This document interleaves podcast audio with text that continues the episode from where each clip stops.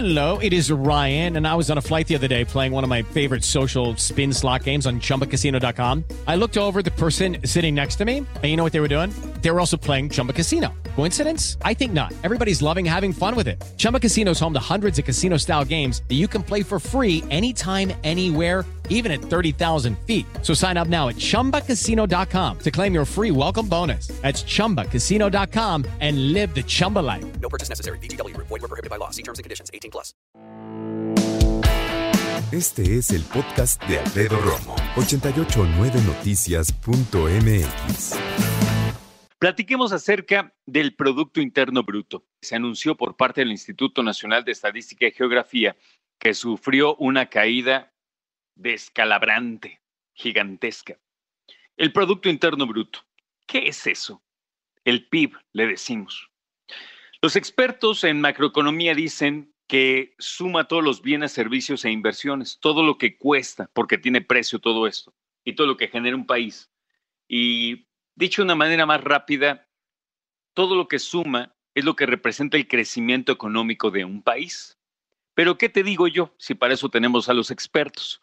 José Carlos Rodríguez Pueblita es socio fundador y director general de Pondera, doctor y maestro en economía por la Universidad de Pensilvania, licenciado en economía por el ITAM, y tengo el gusto de saludarlo a través de la línea telefónica. Bienvenido, José Carlos. Esto es 889 Noticias. Hola, Alfredo. Buenas tardes. Qué gusto estar contigo y con tu auditorio. Te agradezco profundamente por tomar la llamada. Explícanos cómo podemos interpretar esta caída del Producto Interno Bruto, eh, José Carlos, sobre todo nosotros, personas comunes y corrientes que escuchamos la noticia, pero dices, a ver, espérame, ¿eso cómo me afecta en mi dinámica, en mi familia? ¿Qué tengo que cuidar? Mira, lo explicaste claramente en un inicio. El Producto Interno Bruto lo que refleja es la actividad, la actividad económica, los servicios, los bienes que se vendieron, de los cuales hubo transacciones durante un lapso de tiempo en algún territorio, en este caso de México. Y la caída que tú acabas de mencionar, que básicamente es de 19% del Producto Interno Bruto con respecto al segundo trimestre del 2019, significa que lo que todo lo que se produjo, se produjo durante el segundo trimestre de 2020, cuando lo comparas con lo mismo que se produjo y se vendió y se compró durante 2019, fue pues casi una quinta parte menor. Eso es, bien grave. La verdad es que no existen datos o algún precedente moderno y sobre todo eh, que ya está haya estado medido de que haya sucedido algo así en México. La mayor recesión de la que se tiene más o menos registro es de los años 30, eh, eh, que nosotros nos dio el coletazo de la gran eh, depresión de los Estados Unidos y desde entonces pues no hemos tenido nada que se le pueda comparar. Entonces es algo, es algo preocupante. lo podemos ver desde varios lados. Tú mismo habrás visto los datos de empleo, los que se habla que 20 millones de personas perdieron sus empleos, de los cuales muchos de ellos se quedaron con empleo solamente de medio tiempo. Eh, también habrán escuchado mucho de la caída en las exportaciones, de la caída en la actividad industrial.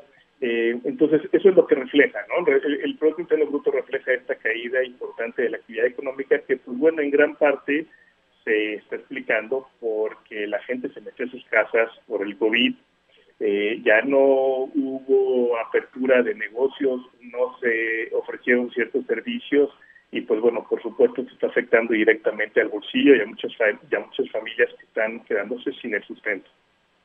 Fíjate, te escucho en cuestión histórica y lo primero que me viene a la mente es, después de la Gran Depresión que señalas que impactó a México en el principio de los años 30, pienso, por ejemplo, cuando se levantó el ejército zapatista, la cantidad de sexenios que tuvimos después, una crisis fuerte. Eh, devaluaciones, bueno, las que quieras. Después vino esta situación de los bienes raíces en 2009 en Estados Unidos, en donde también hubo una crisis mundial y donde México la resintió bastante fuerte, pero no recuerdo un dato de este tamaño, el 19% del PIB. No, no existe, no existe realmente en antecedentes.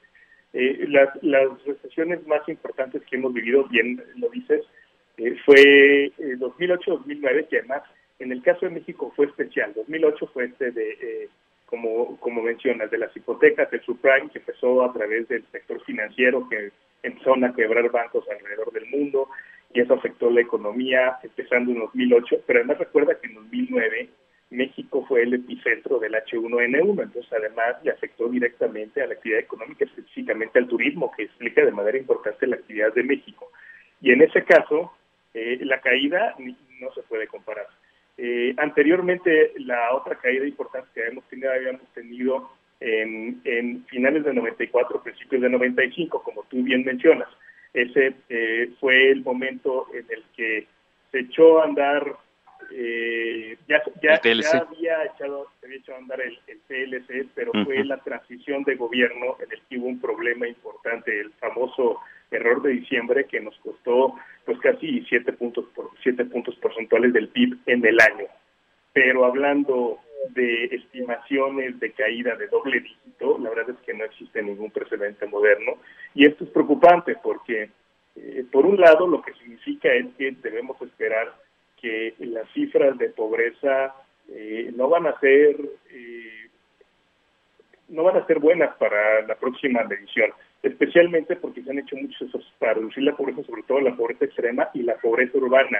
Y este tipo de impactos económicos, pues lo que impide precisamente es la generación de empleo, que mucha gente está perdiendo su sustento y eso, eso implica que eh, va a haber riesgo, sobre todo de clase media, de caer en la pobreza. Y no se diga de aquellas familias en pobreza que tenían esperanza de salir de la pobreza y que, y que no lo van a hacer. Y el impacto también va a ser desigual.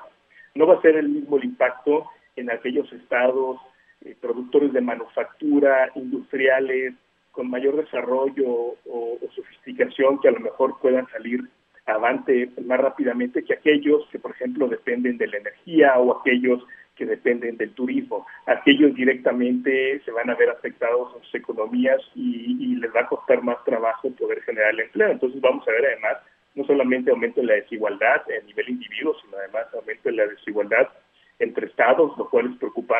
Cuando yo escucho el Producto Interno Bruto, de la caída del peso, todas estas cosas, la bolsa, no puedo hacer nada. ¿Qué sí puedo hacer como persona, como para tratar de administrarme mejor? ¿Qué consejo nos puedes dar en un momento en que el dólar no cede, el peso sigue cayendo, la bolsa no está muy estable, que digamos, este, ahora estamos en esta situación del Producto Interno Bruto. Como personas, como bien señalabas, donde la clase media tiende a caer en la clase baja, ¿qué podemos hacer? ¿Qué nos recomiendas, doctor, porfa? Claro que sí, con gusto. Mira, creo que eh, lo, lo más importante es eh, primero cuidar muy bien el ingreso del empleo, está de estar preocupando que si el dólar o, que si la bolsa, porque la verdad es que ahí hay poco que se puede hacer, a menos que seas un inversionista sofisticado, eh, pues bueno, es algo que te debería de preocupar, o a menos que tengas alguna deuda en dólares, pero pensando en, en familias que lo que se preocupan es eh, por asegurar el ingreso, por asegurar que están cumpliendo con las, eh, las necesidades básicas y, por supuesto, generar algún tipo de patrimonio, eh, lo más importante es eh, cuidar muy bien la fuente de ingreso, el empleo, eh, reducir los gastos superfluos lo más posible, de tal manera que tratar de cuidar y sobre todo hacer el, el, mejor uso de los ahorros. Se vienen épocas, por lo menos los próximos seis meses, van a ser muy complicados. La reactivación económica no va a ser rápida. Esa es la estimación que nosotros tenemos en Pondera. De hecho, nosotros estimamos que el PIB del año, el promedio de la caída de la actividad económica de todo 2020 va a ser aproximadamente 11.4, ¿no? eh, que es básicamente el doble de lo que hemos visto en cualquiera de las crisis que acabamos de analizar. Eh, y la recuperación va a ser lenta. Entonces, eh, hay que ser muy cuidadosos con, con el efectivo, con lo que tengas, con tus ahorros. Este, vamos a tener que ser mucho más flexibles, a lo mejor este, las vacaciones que estamos eh, asegurados cada año de realizar van a ser este, mucho más modestas, a lo mejor no hay que, no se va a poder cambiar de, de, coche o no se va a poder hacer las mismas compras que antes, eso es lo que hay que asegurarnos. Y no preocuparnos tanto por de, de, lo que se habla que si el dólar o que si las tasas de interés, la verdad es que, por ejemplo, en dado caso de tasa de interés, este, si, si tienes un crédito hipotecario, si tienes un crédito de coche y te permite hacer una reestructura, es importante buscarlo. Las tasas de interés se ven y se vienen a la baja. Entonces, si tienes la posibilidad de acercarte a tu institución bancaria y tratar de negociar una eh, reducción de la tasa, porque ellos mismos también una reducción de la tasa hay que hacerlo, porque es importante reducir la mensualidad. Entonces, este, por ese lado creo que son los, temas más prácticos. Si ya eres un inversionista más sofisticado y, y, tienes la posibilidad de invertir, va a haber buenas, por supuesto, buenas oportunidades de inversión en los bienes raíces, porque la demanda de, de, las casas y los departamentos va a caer y va a haber buenas oportunidades, pero ya estamos hablando de algo que, que, que, que hay que ser mucho más selectivo y mucho más cuidadoso sobre todo en un momento, doctor, en donde el presidente de la República siempre que viene una noticia así de difícil y así de medida también, siempre dice que hay otros datos. ¿Qué opinas? Mira, eh, creo que eh, los datos son muy claros y, los datos están ahí. De hecho, eh, la, la Secretaría de Economía acaba de sacar una página que me parece bien interesante y bien útil, sobre todo para aquellos que les gusta analizar, explorar los datos eh, que se llama eh, Data México, datamexico.org. Ahí vienen, es un repositorio de todos los datos y además tiene una plataforma visual súper poderosa en la que puedes saber, ver los datos de la economía y los puedes ver por tema, por empleo, este, por sector, por estado.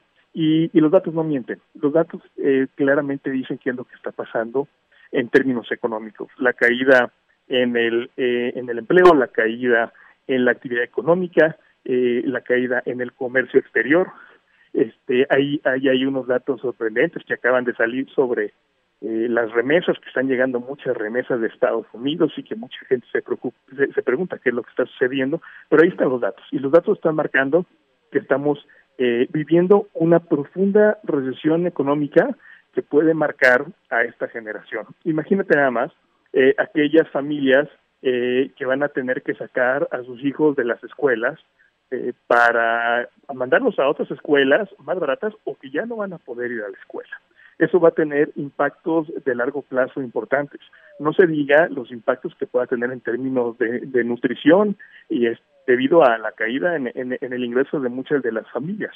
Entonces, este, yo, yo creo, yo creo que no hay duda. Es muy cierto que tenemos una situación económica difícil que va a perdurar por los próximos años. Nosotros estimamos en Pondera que no vamos a llegar al nivel de actividad económica que teníamos en 2019, que ya era un poco baja, sino hasta dentro de tres años. Entonces, se vienen eh, por lo menos un par de años, si no es que eh, unos tres o cuatro años de recuperación eh, lenta, complicada, hay que ser pacientes muy cautelosos e insisto, cuidar muchísimo la fuente de empleo, cuidar mucho lo que tienen, este, disminuir el riesgo que tengan en cualquier inversión, y, y, bueno, este, hacer, tener muy, muy cercano siempre este, a, las, a las personas con las cuales puedes echarles un teléfono que te pueden apoyar porque va a ser momentos de, de, mucha solidaridad y mucho acompañamiento.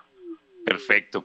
Doctor, gracias por estar con nosotros, gracias por tu tiempo y por tus comentarios. Espero que coincidamos pronto en 889 Noticias. Te agradezco mucho, Alfredo. Saludos a tu auditorio. Cuídense mucho. Igualmente, gracias. El doctor José Carlos Rodríguez Pueblita, fundador y director general de Pondera.